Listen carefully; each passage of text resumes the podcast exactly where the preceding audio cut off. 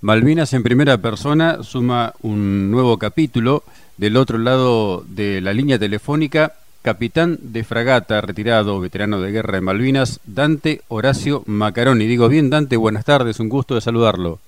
Sí, señor, buenas tardes. Sí, es correcto. Yo estuve en la Armada durante 41 años. Nací en Villa Regina, pero la mayoría del tiempo la viví aquí en Bahía Blanca, donde mis padres residían. Y desde chico empecé a ver todos los movimientos de espora, los helicópteros, y siempre me gustó todo eso. No me fue fácil llegar a manejar un avión o un helicóptero, pero se fueron presentando distintas puertas en mi vida que por suerte la supe aprovechar, porque estudié el primario en el Colegio San Francisco de Asís de Bahía Blanca, con ganas de entrar a la escuela naval intenté entrar o terminar el cuarto año en el Colegio Nacional de Bahía Blanca, pero bueno, fracasé y ahí inmediatamente ingresé a la Escuela de Aprendices Operarios de Espora, donde me recibí de mecánico motorista de aviación. Finalizado eso, ingresé a la Escuela Mecánica de la Armada en el año 71 y tres años después me recibí de mecánico de aeronaves. Cuando ingresa como mecánico, ¿tenía ya algún grado dentro de la fuerza? Sí, sí, sí, el primer grado de suboficial, era cabo segundo. Bien. Y bueno, estando en la escuadrilla de helicópteros, que era lo que a mí me gustaba como mecánico, se me presentó la oportunidad de ingresar a la Escuela Naval Militar, eh, primero de julio del 74, donde a finales del 78 me recibí de Guardia Marina. Guardia Marina de Comando Naval, o sea, para tripular buques.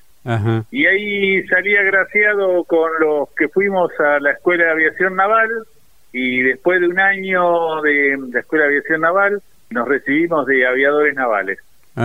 Y bueno, a mí me destinaron nuevamente a lo que yo ya había estado, la primera escuadrilla de helicópteros, con helicópteros Aloet 3 en ese momento, estamos hablando del año 80, y ahí hice el curso de helicópterista naval, porque no es lo mismo volar un avión que volar un helicóptero. Claro, eso le iba a preguntar. El avión con velocidad y el helicóptero en cero nudo, así que bueno. Y bueno, y ya empezamos a embarcar en el crucero General Belgrano, fue mi primer lugar donde hice los anavisajes.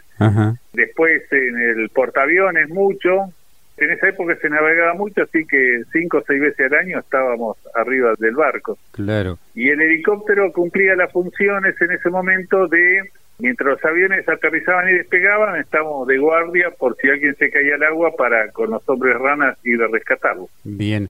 Cuénteme, eh, Dante, de la escuadrilla aeronaval, ¿cuál es el objetivo, cuál es el dispositivo, qué función cumple? Bueno, en esta escuadrilla, la primera, que estamos hablando del año 80, porque después pasé a la segunda de helicóptero. Sí. En esa escuadrilla, en la cual yo no participé en Malvinas, yo participé con la segunda. Sí. Era formar helicópteristas navales, después podía tirar misiles antitanque, el helicóptero, podía cumplir funciones de artillería y en general embarcaba en los buques, como era un helicóptero relativamente pequeño, sin problema en todo tipo de buques y bueno, desde el buque se lo aprovechaba para hacer exploración, para búsqueda. En esa época los radares no eran tan eficientes, entonces el helicóptero era ver un poquitito más allá de lo que podía ver el buque. Claro.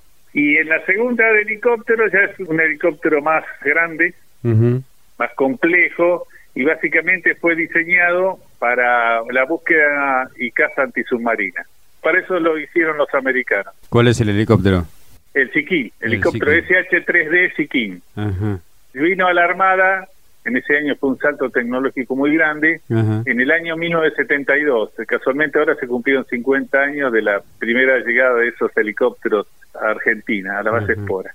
Eran cuatro helicópteros, pero yo llegué en el año 80, era un año que medio no había muchos helicópteros por razones de como llegaron todos juntos, entraron a la inspección todos juntos. Entonces había inicialmente uno y después, a principio de la guerra, se puso en servicio el segundo y durante la guerra el tercero. Así que en su momento ya estábamos con tres helicópteros operando. Cuénteme acerca del SIKIN, dotación, armamento, operatividad, ¿cómo era? El SIKIN trabajaba mucho desde Mar del Plata, cinco o seis veces al año con el submarino, en una búsqueda, digamos, de caza y ratón. Teníamos un punto de encuentro, porque si no en el medio del mar no es fácil encontrar un submarino. Claro. Y después se hacían ejercicios y el último más complejo era darle vía libre al submarino, que haga lo que quiera, y el helicóptero trataba de detectarlo y seguirlo. Y con el helicóptero cuando había dos helicópteros o con un avión de apoyo, un avión tracker, se le hacía el seguimiento y se le daba la directiva o la dirección y distancia al avión o al otro helicóptero para que le tire supuestamente el torpedo. Podía llevar, normalmente iba con un torpedo y una bomba de profundidad. Y la dotación era piloto-copiloto el copiloto era el que llevaba la situación táctica, haciendo los cálculos para ver dónde tenía que dirigirse el helicóptero para estar más cerca y no perderlo, porque la distancia del sonar no era muy grande. Claro. Y después llevaba dos sonaristas y un mecánico. El helicóptero llegaba al mar, se colgaba a 12 metros y por medio de un cable bajaba el sonar y ya sea en medio activo o pasivo, escuchaba los ruidos que producía el submarino y el sonarista daba marcación y distancia. Y así se iba haciendo el ejercicio, tratando el, submarino de evadirse y el helicóptero de seguirlo. Claro. También podía cumplir funciones, llevaba un gancho de carga abajo, que eso se usó mucho después de Malvinas, en el año 83 empezó a ir a la Antártida. Entonces llevaba un gancho de carga debajo del helicóptero, donde normalmente transportábamos 2.000 kilos de combustible en un tanque o de carga general en una bolsa grande que llamaba chinguillo. Claro. Se le podía poner camas para hacer evacuación sanitaria o transportar 16 hombres podía transportar. Ah, una importante cantidad. Sí, sí, sí, sí. Eso con los infantes se los transportaba de un lugar a otro en la avanzada cuando se hacían distintas ejercitaciones acá en la zona de Bahía Blanca. Y el año 1982 la escuadrilla queda comprometida en la participación de la campaña del Atlántico antes del 2 de abril o después. Nosotros estamos desde el primer momento. El 28 de marzo en Puerto Verano se forma la fuerza de desembarco y uno de los buques participantes era el el Almirante Irizar que llevaba un helicóptero Siquín. Después estaban los buques destructores y el buque de desembarco. Nuestra misión, o sea, zarpamos el 28, sin saber mucho a dónde íbamos, porque fue un secreto casi hasta dos días antes. Y a la altura de Comodoro Rivadavia se nos dijo cuál era la misión, pusimos pro a Malvinas, inicialmente iba a ser el primero, pero nos agarró una tormenta muy grande en el medio y por eso se hizo el 2 de abril. El buque se acercó esa mañana a Puerto Argentino y la misión era, después que desembarcaban los miembros de Infantería Marina desde el buque de desembarco, bajábamos las secciones de apoyo, o sea, la bajábamos ahí en el aeropuerto y también se bajó la gente que se iba a hacer cargo distintos servicios, no sé, el servicio de agua, el servicio de electricidad, eran personal militar especialista en esas cosas, ¿no? Bien. Iba un electricista para hacerse cargo de la usina, uno para el sistema de agua y todos así. O sea que estaba bien pensado el plan de desembarco. Sí. Así que a las 7.34 fue el primer aterrizaje en Malvinas y de ahí en más seguimos porque tuvimos que embarcar el Regimiento de Infantería 25 del Ejército para los días posteriores, el día 3 o 4 o 4 y 5, no recuerdo bien, hacer el desembarco en Goose Green, la toma la hicimos con los helicópteros y la gente de ejército, y en Bahía Fox, en la otra isla. Bien. Así que finalizado eso, nos volvimos a Puerto Belgrano, porque la misión nuestra ya había finalizado. La misión nuestra era estar en el desembarco y revisar a puerto. Es más, todos los infantes que hicieron la toma se volvieron. Claro. Ese era el plan original que cambió un poquitito después. Claro. En esas operaciones en Goose Green y en Fox, ¿era solamente traslado de personal o logística también? Sí, el personal y una vez que se afianzaba, porque en Grytviken habían bajado un helicóptero, los de las estancias y todo eso, entonces con cierta cautela teníamos que bajar la gente y una vez que bajaba la gente le bajábamos los pertrechos para los próximos días. Después por buque se le fue llevando el resto de los víveres, munición y todo eso. Una vez de regreso ya en Puerto Belgrano, ¿continuaron en operaciones en el marco de la campaña ustedes? Sí, sí, sí, sí, vinimos porque toda la fuerza regresó. Sí. No solo la fuerza de desembarco, sino la fuerza de apoyo que era el portaaviones 25 de mayo y los destructores. Sí. Pero no fue mucho, estuvimos un par de días y ya salimos con el portaaviones como fuerza de ataque, el portaaviones y sus destructores, y nos instalamos ahí al oeste de Malvinas, entre oeste y noroeste, y estuvimos navegando en esa zona hasta el primero de mayo. El portaaviones tenía aviones de ataque y nosotros cumplíamos básicamente la función de defensa antisubmarina.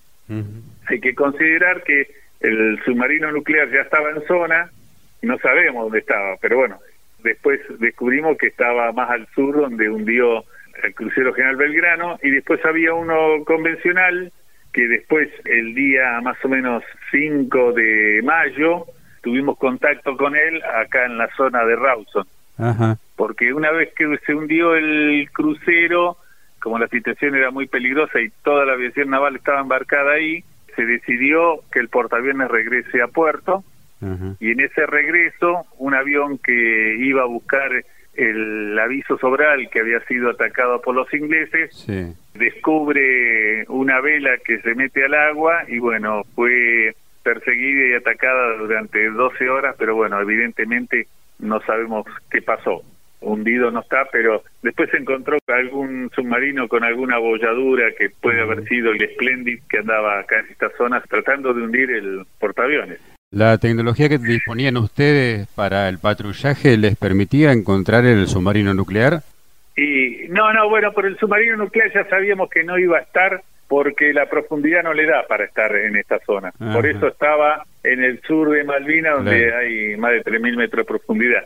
Ya sabíamos que un nuclear no iba a estar por acá, por no arriesgarse tanto por la baja profundidad relativamente para ellos, pero sí sabíamos que estaba el otro, el convencional, y bueno, nosotros con el sonar tratábamos de ir haciendo barrera o buscando. No es fácil, pero este lo vio, un avión tracker que ya digo, iba a ver al aviso sobral, lo vio en el amanecer así metiéndose dentro del agua y bueno, fue atacado y bueno, no sabemos, porque en esa época nosotros siempre trabajamos con torpedos de ejercicio. Siempre se tiraron torpedos de ejercicio, nunca se tiraron torpedos reales hasta ese momento y por eso también hubo inconveniente con los torpedos del submarino propio, el San Luis, que mm, tuvo problemas con los torpedos porque no llegaban al blanco.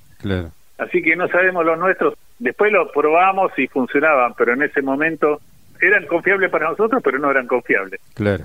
Así que regresamos acá y estuvimos también un par de días listándonos o, haciendo mantenimiento de los helicópteros. Y ya operamos desde tierra, desde Viedma, acá cerca. En ese momento la situación era el crucero hundido en el sur y los destructores que estaban cerca de la costa en el sur. Y otra división de corbetas que estaba operando acá cerca de Viedma, así que desde ahí le cubríamos algún tipo de barrera antisubmarina haciendo distintas búsquedas durante cinco o seis días estuvimos ahí. Y después nos surgió una nueva misión que era ahí frente a donde habían desembarcado los ingleses estaba Isla Borbón. Y ahí había destacado aviones de la Escuela de Aviación Naval y de Prefectura pero que habían sido atacados en tierra. Y bueno era necesario evacuar los pilotos y mecánicos Así que se destacaron dos helicópteros y King en una misión casi suicida, porque estaban ahí cerca de los ingleses. Así que por suerte fueron y los rescataron y volvieron en una misión que tiene muchas particularidades porque no alcanzaba el combustible para ir para allá, entonces fueron poniendo tanques de combustible de 200 litros que después los pasaban al tanque principal del helicóptero. Cuando cargaron combustible allá se contaminó y tuvieron un aviso de problemas para las turbinas, pero que no llegó a concretarse. Y bueno, distintas circunstancias que hicieron que fuera la misión más riesgosa que hizo la escuadrilla. ¿Le tocó participar en esa misión, Dante? No, no, porque yo era uno de los más jóvenes, digamos, y el comandante, que era el capitán Barros, un ejemplo de comandante, dijo, voy yo y todos los que más experiencia tengan otro comandante de aeronave con mucha experiencia y los dos copilotos más antiguos. Yo era el más moderno, así que no fui ahí. Ellos operaron desde Río Grande, o sea, de Vietnam se fueron a Río Grande y desde ahí salieron a las 14 y llegaron como a las 23 horas rescatando con éxito a los mecánicos y pilotos de la Escuela de Aviación. Tremendo vuelo desde el continente hasta las islas en helicóptero, ¿no? Sí, sí, porque hay que considerar que el helicóptero es grandote Así que tenía que ir buscando la forma de esconderse de los radares y de la pack de aviones que había arriba, porque inclusive uno que no logró pintárselo iba de color blanco, así que era muy identificable. Y son muy ruidosos los helicópteros. Eh, el ruido de las aspas y de las turbinas se nota a la distancia, pero tuvieron mucha suerte, mucha suerte. Era una situación muy complicada, muy peligrosa, inclusive fue con la tripulación mínima, mínima, piloto, copiloto y un mecánico. Y los mecánicos también, los más experimentados, uno de la especialidad de mecánico y otro electricista. O sea, el comandante fue, con lo que pudo, se fue cubriendo de la mejor forma. Claro. Es más, cuando los helicópteros volvieron a despegar hacia el continente, la base fue atacada por los ingleses nuevamente. Así que detectarlos detectaron, lo que pasa es que llegaron un ratito más tarde. ¿El vuelo fue al ras o tenía que volar a determinada altura para optimizar el rendimiento de las turbinas? No, no, no, el helicóptero este está diseñado para volar a nivel del mar. Aparte, más de 3.000 metros no sube el helicóptero este porque todas sus aspas eh, están diseñadas para la guerra antisubmarina, eso es a nivel del mar. Así que tuvieron éxito y bueno, espero que algún día sean reconocidos, porque todavía no lo han sido del todo. Lo vuelvo un poquito para atrás en el tiempo, Dante. Para el ataque frustrado del primero de mayo, que fue anulado por falta de viento para el portaaviones, ¿el helicóptero tenía algún rol previsto? No, no, no, no. En ese momento, por ahí era destacado para exploración, adelante del portaaviones.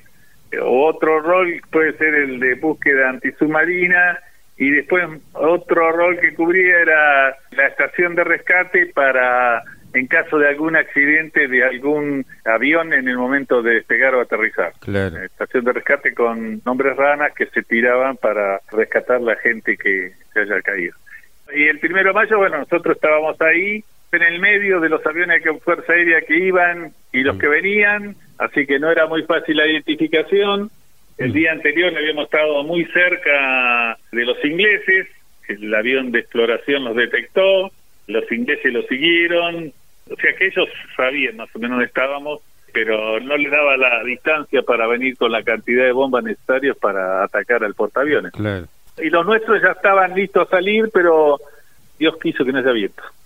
Y el avión necesita un poco de viento de frente para despegar, porque la velocidad de la catapulta y del buque no eran los necesarios para despegar con seis bombas, que era lo ideal.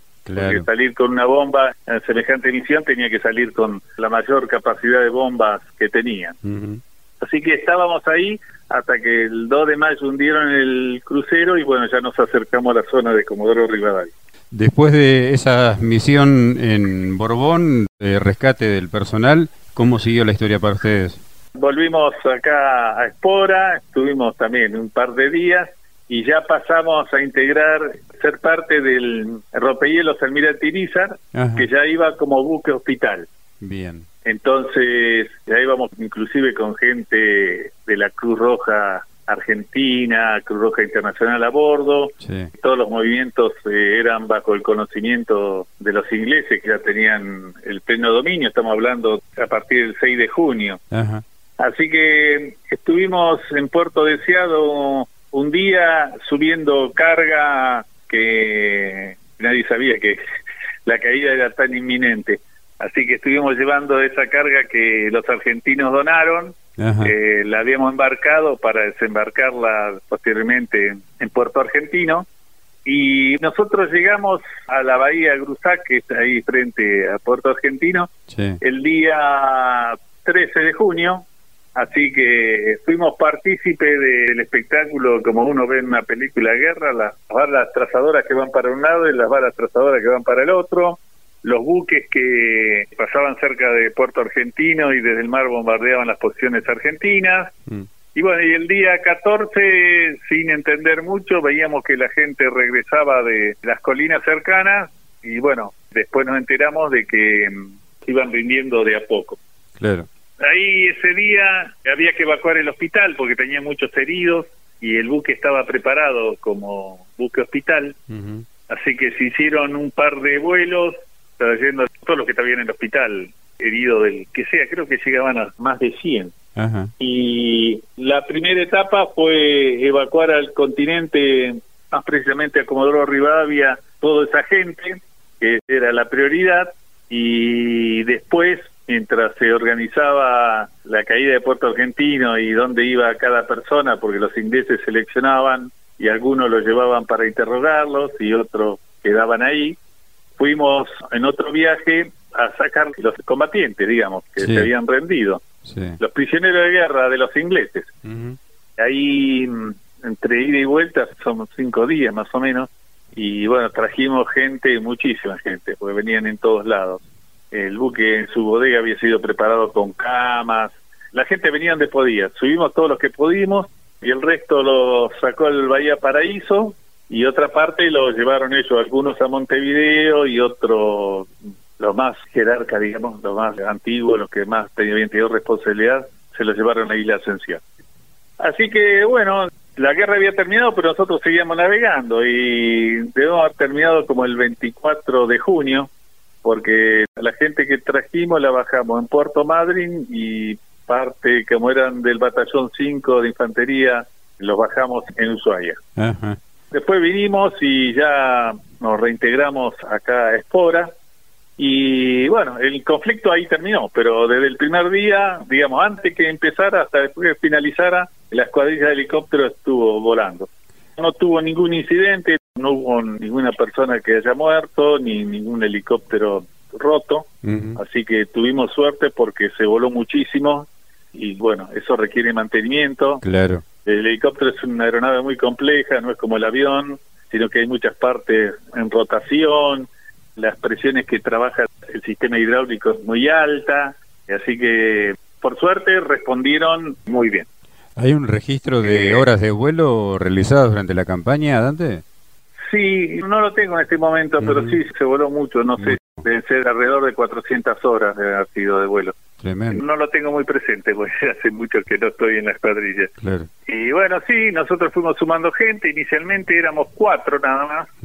O sea, el 2 de abril éramos cuatro, dos comandantes y dos copilotos, y después ya para la otra etapa se fue incorporando los que eran de la escuadrilla, pero justo ese año se ha venido de pase a otro lugar. Así que volvieron y formamos en general ocho pilotos, cuatro dotaciones de pilotos. Bien y todo el team de mecánicos, los mecánicos y todo eso se iban turnando, así que habrán ido de la escuadrilla unos 50, 60 hombres en distintas etapas participando del conflicto. En esos vuelos y en esos aterrizajes en Malvinas, en el sector que le haya tocado aterrizar, en Puerto Argentino, en la zona de Gusgrín y demás, ¿hubo tiempo para sensaciones, para percepciones o era todo tan dinámico que no se podía pensar que estaba pisando un suelo tan querido para nuestra consideración nacional?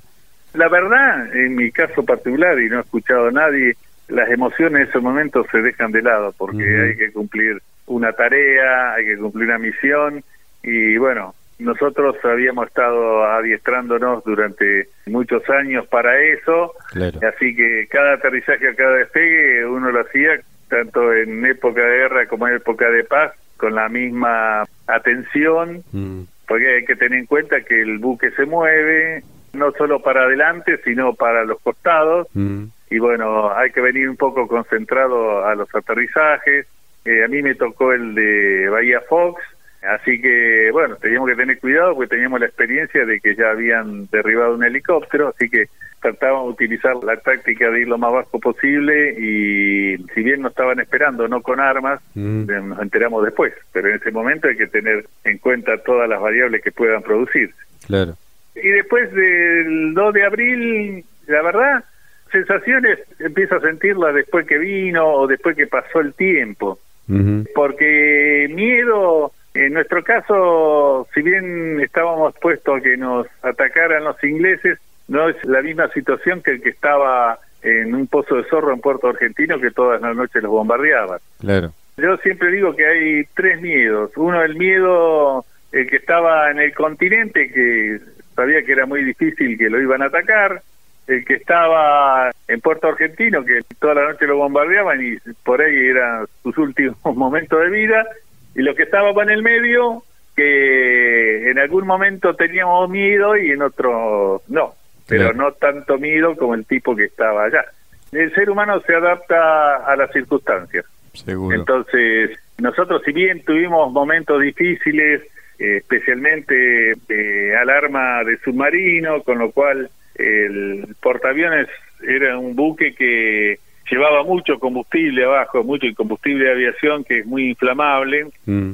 Entonces, un torpedo, un simple torpedo, lo hubiera sido desastroso para las casi 2.000 personas que íbamos ahí y para todos los aviones que iban, porque había aviones de ataque, aviones de exploración, helicópteros. Mm. Toda la aviación naval estuvo embarcada cerca del primero de mayo, antes y hasta el 6-7 de mayo. Después se distribuyeron por los distintos lugares, la aviación de ataque se fue a Río Grande, de ahí actuaron los a4Q, sí. los superestandar también estaban en Río Grande y los avión de exploración estaba en Río Gallego. Así que mm. toda la aviación naval participó durante todo el conflicto. ¿Su continuidad en la Armada cómo fue? Bueno, después de finalizado el 82, comenzamos a embarcar en el rompehielos Irizar para realizar las campañas antárticas, o sea, para bajar la carga el Irizar es un buque que no es muy simple bajar la carga con la lancha como se hacía del rompehielos San Martín o del Valle Aguirre, esos buques más antiguos. Entonces, la mayoría de la carga se baja con el helicóptero. En la Antártida, en esa época de enero, no hay noche, así que cuando se puede se trabaja todo el día. Claro. Porque depende mucho del viento. En la base Marambio se complica porque se nubla, entonces no se puede desembarcar. Entonces cuando se puede, se trabaja sin parar. Eran tres dotaciones, así que una vuela y la otra dos descansan y se van turnando así. Y bueno, uno puede volar la madrugada, cuando sale el sol, medio en esos días que son, depende, por base por ahí puede ser 10 días, toca todos los horarios. Pero bueno, después ya se va a haber tiempo de descansar. Claro. Así que esa fue la primera campaña, que fue una campaña completa, durado 53 días. Mm. Y después hice otra también en el rompehielos Irizar. Mientras tanto, seguimos trabajando de espora con la flota, con los submarinos durante todo el año, realizando distintas ejercitaciones.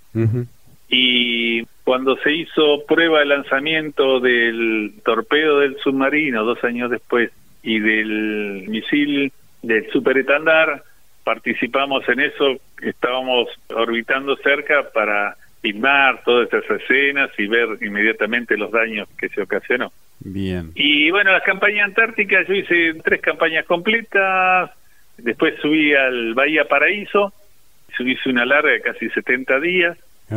No eran campañas completas, pero que el buque entraba a Ushuaia cada tanto y reponía víveres y combustible y se iba de vuelta.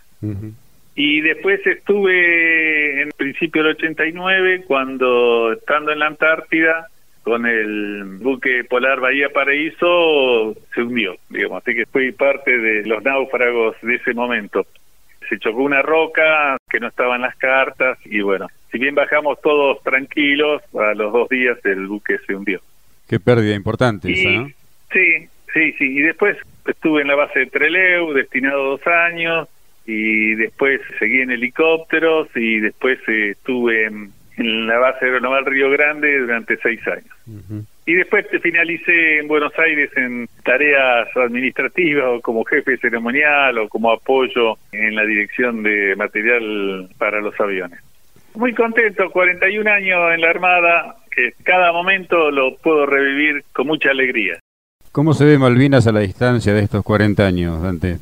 Y bueno, a mí me gustaría volver alguna vez. Yo en tierra estuve muy poco, porque nosotros básicamente estábamos en el buque, así que en tierra debo haber estado un par de horas nada más, después del 2 de abril. Inclusive cuando se sacó los heridos, ya los ingleses estaban bajo el dominio de toda la isla, así que era del hospital al buque nada más, los vuelos.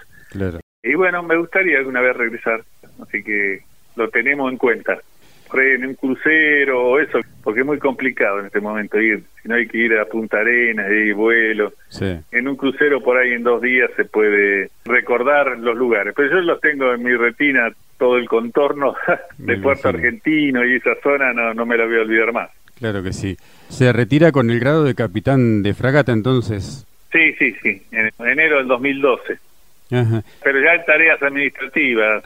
Después la aviación naval empezó a sufrir la falta de aeronaves. Bueno, distintos gobiernos las fueron dejando de lado a las Fuerzas Armadas y bueno, ya había que dejar el lugar a otro que pudiera volar. Claro. Nosotros ya habíamos cumplido durante ocho años en la escuadrilla, ya habíamos volado lo suficiente para tener la experiencia y, y transmitirla a los nuevos que venían. Seguro. ¿Ha tenido la posibilidad de contar mucho esta historia anteriormente? ¿La gente se interesa? ¿Cómo lo siente usted? No, no, yo la verdad que me mantuve en silencio hasta este año, cuando empecé a ver que algunos un poquito más viejitos que yo ya pensaban que tenían Alzheimer, que no se acordaban. Mi familia, mi hija nació en el 88, así que no vivió nada. Claro. Y a la juventud no es fácil contarle las cosas. Así que mm. decidí hacer un video que lo subí a YouTube, básicamente para que si en algún momento no recuerdo las cosas, las pueda recordar en mi familia o quien quiera verlo. Bien, y nosotros tenemos que agradecerle muchísimo a nuestro común amigo Guillermo Tibaldi, que fue el contacto para esta posibilidad de la charla hoy. Sí, sí, sí, cómo no, es un gran compañero. Capitán de fragata, retirado, veterano de guerra de Malvinas Dante, Horacio Macaroni, aviador naval, integrante de la segunda escuadrilla aeronaval de helicópteros King en la campaña del Atlántico Sur en 1982. Un especial agradecimiento, Dante, y lo que quiera agregar en el final. Muchas gracias a ustedes que se encargan de difundir todo lo que pasó en Malvinas después de 40 años y yo me parece que, bueno, a partir de ahora ya tendría que tener mayor difusión y ustedes son parte de lo que lo están logrando. Así que felicitaciones.